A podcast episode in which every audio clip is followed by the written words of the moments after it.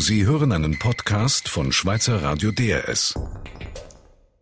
Der Wirbelsturm Sandy und seine Folgen in den USA, die Abneigung in Großbritannien gegenüber der EU und der UBS-Banker Adoboli und sein Schuldeingeständnis vor Gericht. Das sind drei unserer Themen in unserer Rückschau auf die Woche im Ausland. Am Mikrofon ist Barbara Büttner. New Jersey und New York, das sind die beiden US-Bundesstaaten, wo der Sturm Sandy am vergangenen Dienstag am stärksten gewütet hat. Die Aufräumarbeiten in den betroffenen Gebieten verlaufen schleppend. Die Rückkehr zur Normalität lässt vielerorts noch auf sich warten. Besonders der tagelange Stromausfall macht den Menschen zu schaffen. Max Böhnel war am letzten Donnerstag auf der Lower East Side und in Hoboken, New Jersey. Selbst das Manhattaner Bellevue Krankenhaus, das älteste in den USA, war vor Sandy nicht sicher. Ein Feuerwehrfahrzeug pumpt den mit Wasser vollgelaufenen Keller leer. Am Mittwoch war die Notstromversorgung zusammengebrochen, weil die Benzinpumpen versagten. 750 Patienten mussten schnell auf umliegende Hospitäler verteilt werden. Nicht nur versagende Pumpen, sondern schon die Benzinzufuhr ist inzwischen ein Problem, denn die Tankstellen im nördlichen Manhattan, die vom Stromausfall verschont blieben, sind ausverkauft. Nur schleppend setzen Tage nach Sandy die Behörden die allernotwendigste Infrastruktur wieder in Gang. Die drei Großflughäfen wickeln seit heute wieder die meisten Flüge ab. Die Brücken zwischen den Stadtteilen sind für Pendler geöffnet, aber Sorgen bereitet den Behörden das U-Bahn-System, wie der New Yorker Gouverneur Andrew Cuomo sagte. This is an unprecedented task in pumping out this much water in a relatively short period of time. We're talking uh bis zu zwei Wochen könne es dauern, bis die U-Bahn-Stationen leer gepumpt sind, sagt der Gouverneur. Und nicht nur das. Das Problem heißt Salzwasser, das sich in die Kabel und in die Schaltanlagen frisst. Wegen Stromausfall sitzen Hunderttausende im Dunkeln, die Geschäfte sind zu, die Kühlschränke fangen an zu stinken. Die 76-jährige Candice Brown lebt im sechsten Stockwerk der LaGuardia Houses, einem Gebäudekomplex für Senioren auf der Lower East Side. Sechs Stockwerke musste sich die gebrechliche Frau im Dunkeln nach unten tasten. Nach drei Tagen sind ihr die Konserven und Wasser ausgegangen. Die Toilettenspülung funktioniert sowieso nicht mehr.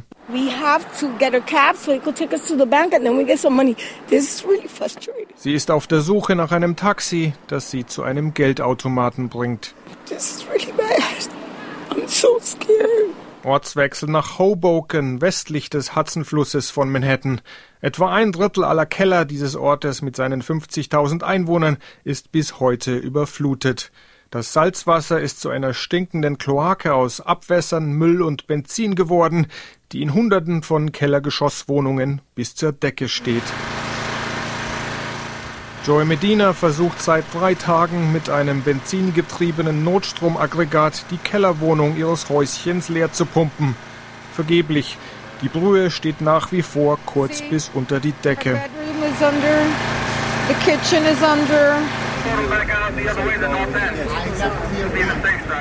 Vor der City Hall von Hoboken steigen Freiwillige auf schwere Lastwägen der Nationalgarde. Amanda Dietz trägt einen Taucheranzug. Die LKWs werden sie und fünf andere Freiwillige durch die Brühe zu einem Altersheim bringen, in dem Senioren wohnen.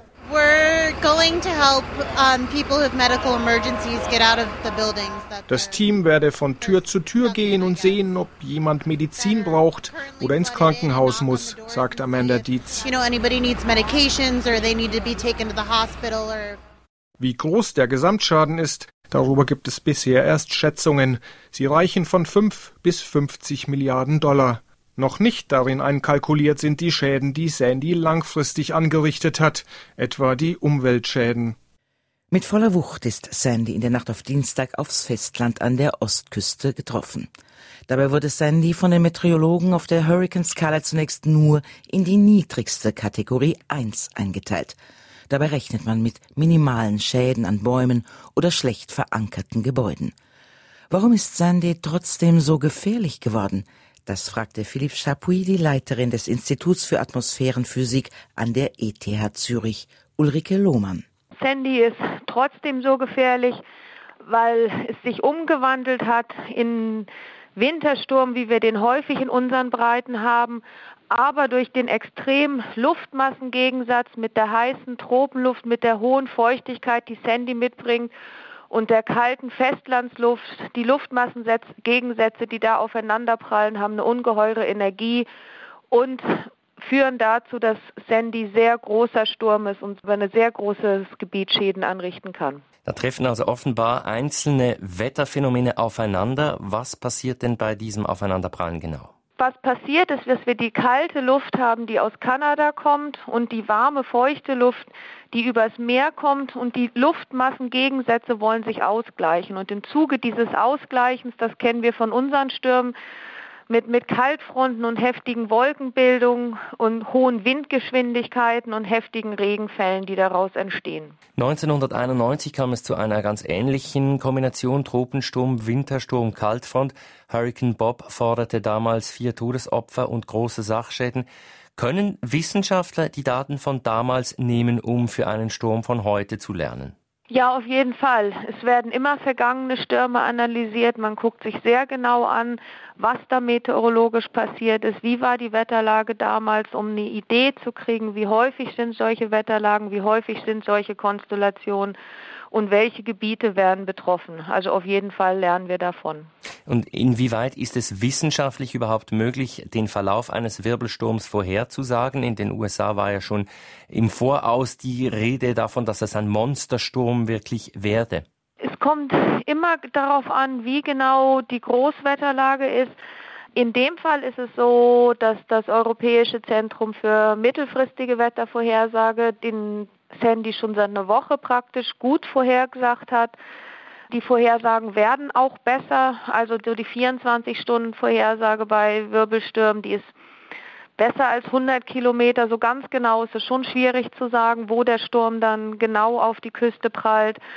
Aber ähm, sie werden immer besser, die Vorhersagen. Je besser unsere Modelle werden, je mehr Erfahrung wir mit vorhergegangenen, vorausgegangenen Wirbelstürmen haben. Also eine grobe Vorhersagbarkeit ist auf jeden Fall gegeben. Das waren Einschätzungen von Ulrike Lohmann. Sie ist Leiterin des Instituts für Atmosphärenphysik an der ETH Zürich. Die britische Regierung musste am vergangenen Mittwochabend ihre erste Niederlage im Unterhaus einstecken. Die Große Kammer verlangte eine Kürzung des EU-Budgets bis 2020. Das Votum bindet Premierminister Cameron zwar nicht, aber es schwächt seine ohnehin einsame Verhandlungsposition am Brüsseler Budgetgipfel Ende Monat. Das Votum zeigt aber auch, dass Großbritannien immer weiter vom Kontinent wegdriftet. Martin Aljot über eine tiefe Ehekrise. Uns ist in alten Meeren wunders viel geseit von Helden, Lobebären, so beginnt das Nibelungenlied. Aus einer ähnlich fernen Zeit erklingt folgendes Bekenntnis. I am a passionate pro-European. I always have been.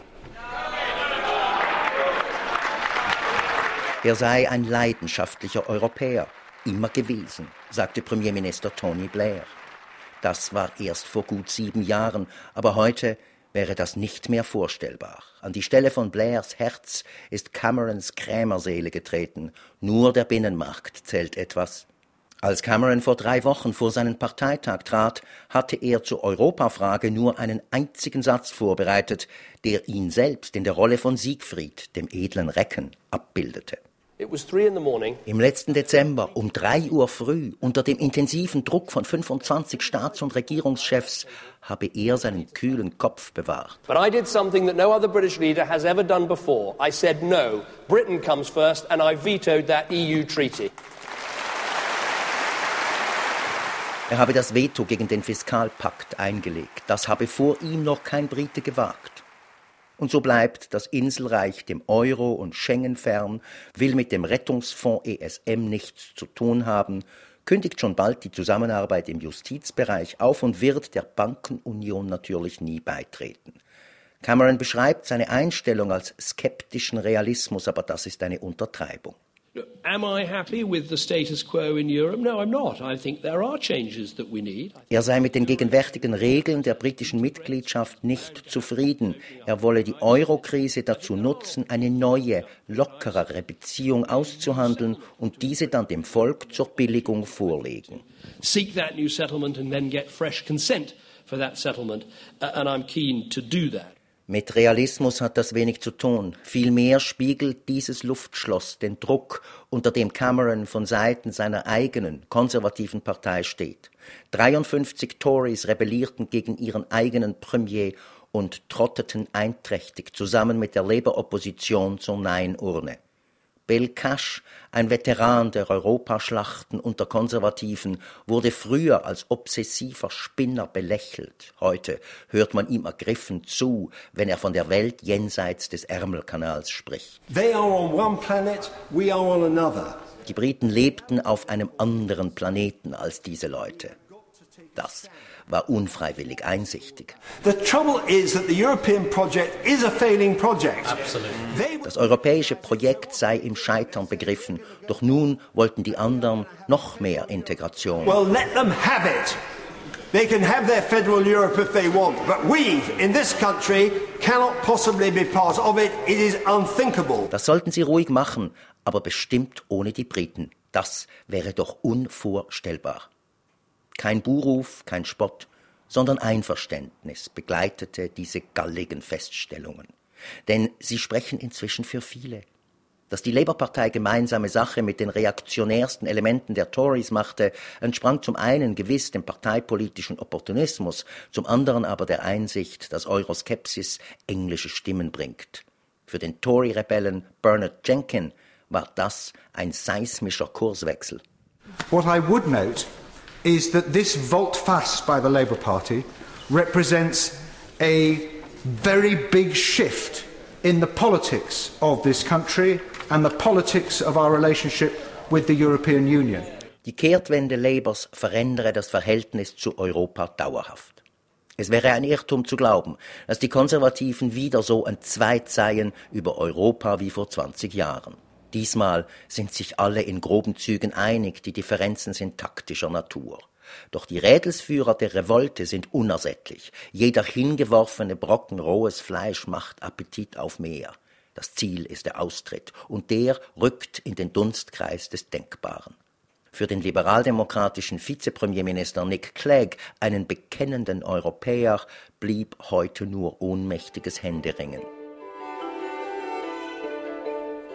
Die Nibelungen, die einst im Bewusstsein ihrer Einzigartigkeit so wacker gefochten hatten, gingen bekanntlich allesamt an einem europäischen Königshof unter.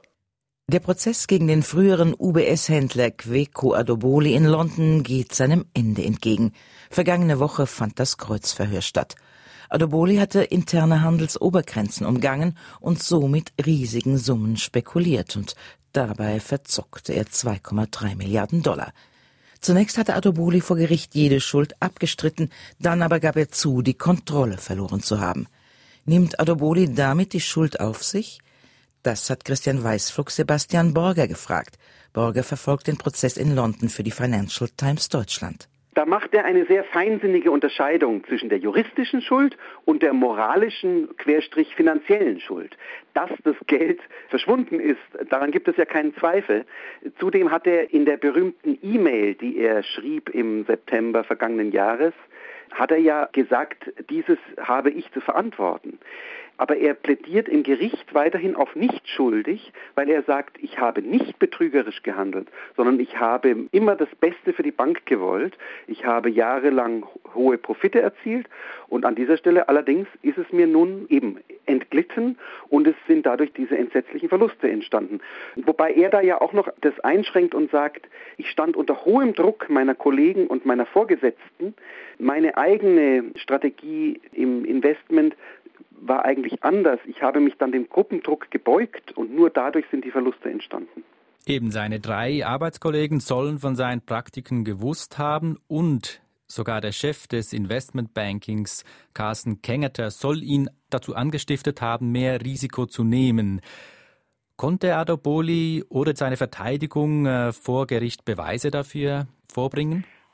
Die drei direkten Kollegen sowie einige der Vorgesetzten waren ja selbst als Zeugen vor Gericht, haben da dabei einen zum Teil ziemlich desolaten Eindruck hinterlassen.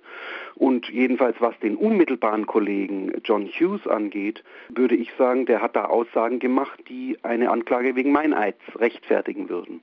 Er musste einräumen, gewusst zu haben, und er musste auch einräumen, an einigen wenigen Tagen selbst dieses Geheimkonto Regenschirm genannt benutzt zu haben. Was Kengetter angeht, ist es einfach nur eine Aussage von Adoboli. Ich glaube, es gibt keinen Zweifel daran, dass Kengetter an dem bewussten Tag im Juli vergangenen Jahres 2011 diese Abteilung besucht hat und mit den Traders gesprochen hat. Was dann aber da besprochen wurde, da haben wir nur Adobolis Aussage dafür. Die UBS hat ja nun gestern bekannt gegeben, dass sie sich von den riskanten Teilen des Investmentbankings trennen möchte. Können solche Betrugsfälle bei der UBS damit künftig ausgeschlossen werden? Absolut nicht. Das halte ich für naiv, diese Vorstellung. Wenn ich recht informiert bin, ist ja das Aktien- und Devisengeschäft, in dem Adobodi tätig war, nicht betroffen von den Kürzungen. Und im Übrigen gibt es immer Gelegenheiten für Leute, die da an der Front stehen, sozusagen, an der Finanzfront, erstens in die eigene Tasche zu wirtschaften, das hat Adopoli ja ausdrücklich nicht getan, oder eben zweitens die Vorschriften der Bank zu umgehen, zumal wenn die Vorschriften so lax behandelt werden, wie das jedenfalls bis zum vergangenen Herbst bei der UBS der Fall war. Sagt der Journalist Sebastian Borger von der deutschen Ausgabe der Financial Times. In Bamako, der Hauptstadt von Mali, diskutierten Militär- und Verteidigungsexperten vergangene Woche darüber, wie man die islamistischen Terroristen aus dem Norden des Landes zurückdrängen könnte. Seit Frühling halten islamistische Rebellen den Norden Malis besetzt. Zur Diskussion steht auch ein internationaler Militäreinsatz, angeführt von der ECOWAS, der westafrikanischen Wirtschaftsgemeinschaft. Aber könnten die Rebellen mit einem Militäreinsatz tatsächlich vertrieben werden? Das wollte Christoph Kellenberger von Wolfram Lacher von der Stiftung für Wissenschaft und Politik in Berlin wissen.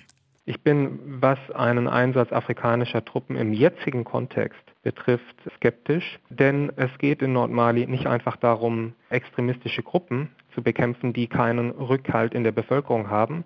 Wir haben es mit Interessenkoalitionen zu tun, zu denen auch einflussreiche lokale Akteure gehören.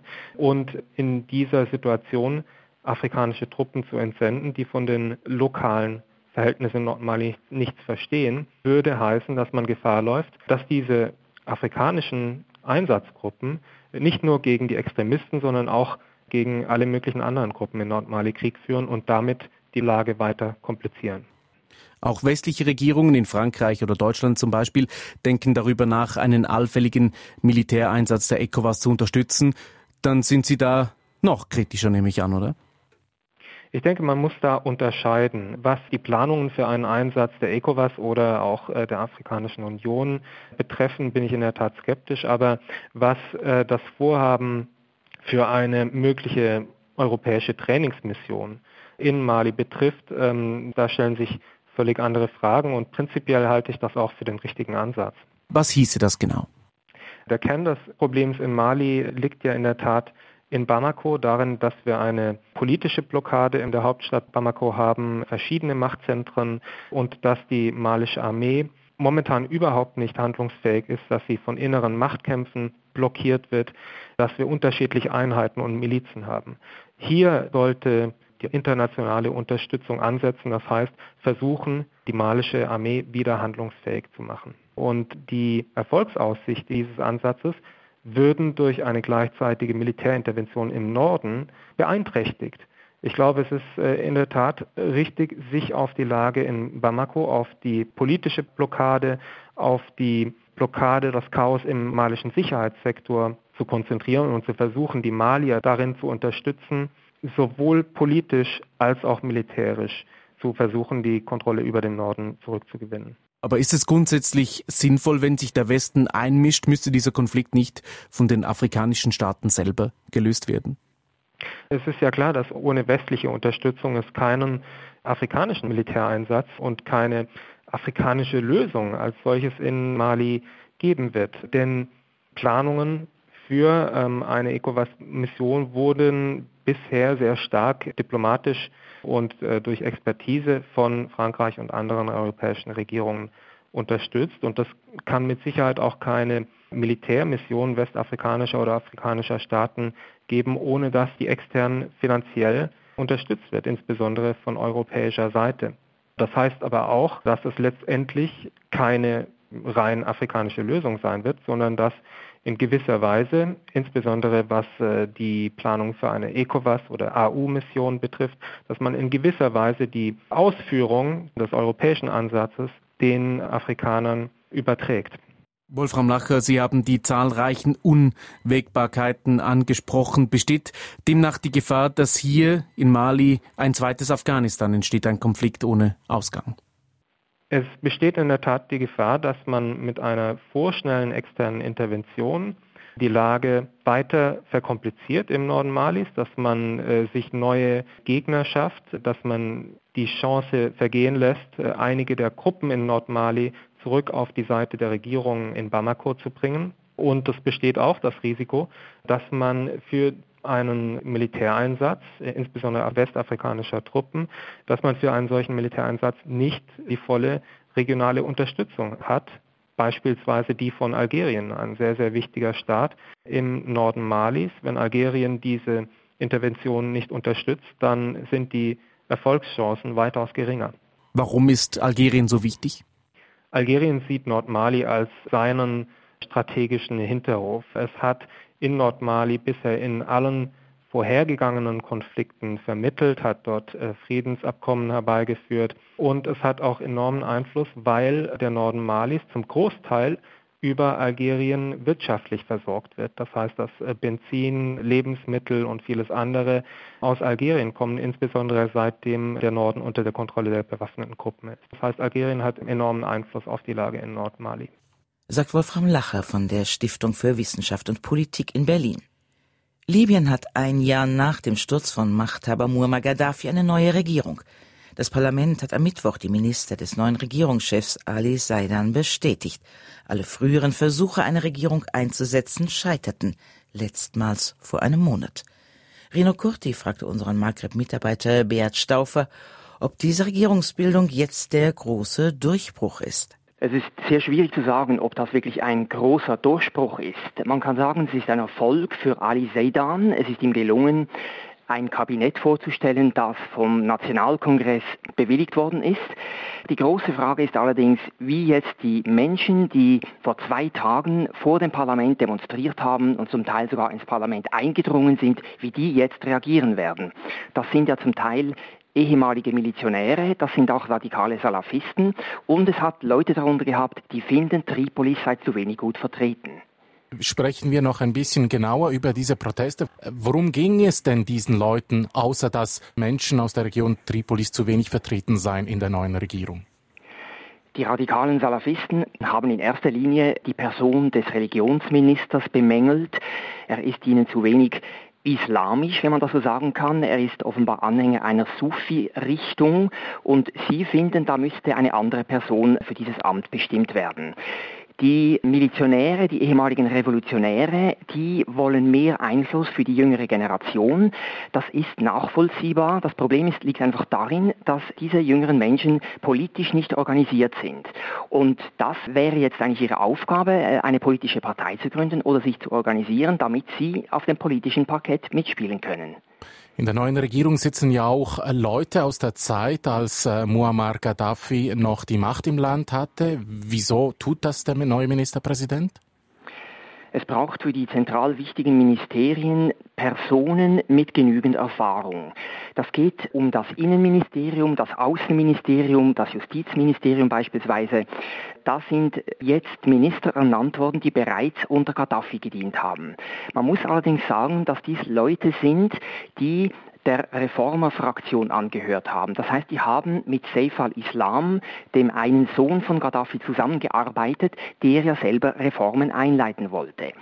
Wenn man Personen bestimmen würde für diese wichtigen Ministerien, die keine Erfahrung haben, dann könnte es so herauskommen, wie es in Tunesien der Fall ist, wo beispielsweise der Außenminister immer wieder kritisiert wird, weil er ganz einfach zu wenig Erfahrung hat. Die neue Regierung kann jetzt also mit ihrer Arbeit beginnen. Welche sind denn die größten Herausforderungen? Ali Seidan hat das, der neue Premierminister hat es selber gesagt, der Aufbau einer Armee und einer Polizei sei die erste Priorität. Es ist immer noch nicht gelungen, das Gewaltmonopol und die Autorität des neuen libyschen Staates durchzusetzen. Wir haben ja gesehen, vor ein paar Tagen im Fall von Bani Walid, da hat es sehr schwere bewaffnete Auseinandersetzungen gegeben und es ist bis heute nicht klar, ob die Sicherheit in Bani Walid wiederhergestellt ist. Und dann geht es natürlich um die nationale Aussöhnung mit den ehemaligen Gaddafi-Anhängern und es geht darum, prominente Gaddafi-Anhänger und vor allem Folterer und Leute, die sich Menschenrechtsverletzungen äh, schuldig gemacht haben, diese Menschen vor ein Gericht zu stellen. Das waren Informationen von unserem Auslandmitarbeiter Beat Staufe. RS4 News feiert kommenden Montag seinen fünften Geburtstag. Was gefällt Ihnen besonders an Ihrem Newsender? Was würden Sie ändern? Lassen Sie uns schon heute Ihre Wünsche wissen. Auf Facebook, via Twitter oder per E-Mail an drs4 at drs4.ch. Bei uns geht es jetzt weiter mit den Nachrichten. Sie hörten einen Podcast von Schweizer Radio DRS. Mehr Informationen auf drs.ch.